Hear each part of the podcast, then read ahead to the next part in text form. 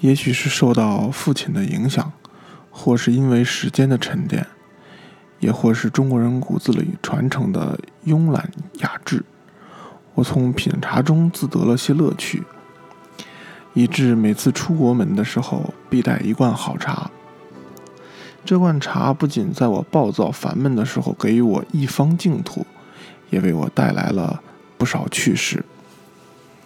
在迈阿密机场的时候，曾经遇到一位黑人警察，对我手中水杯里漂浮的茶叶产生了浓厚的兴趣。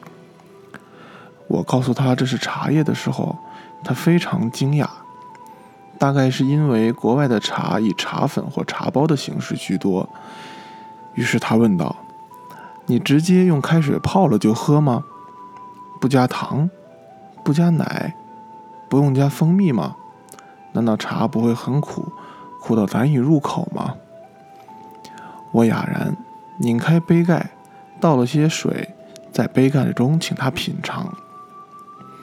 大妈小抿一口之后，难以置信的神情和满口的称赞，让我至今记忆犹新。国人爱茶，爱它取自山间自带一缕清香，爱它文人墨下倾心神而出尘表，爱它入口微涩，如于千年的古韵风尘，爱它细致雅淡，几回品佐几回甘。如今生活节奏加快，素食文化泛滥，而我。愈发趋向于茶圣陆羽所言：“不羡黄金雷，不羡白玉杯，不羡朝入省，不羡暮入台。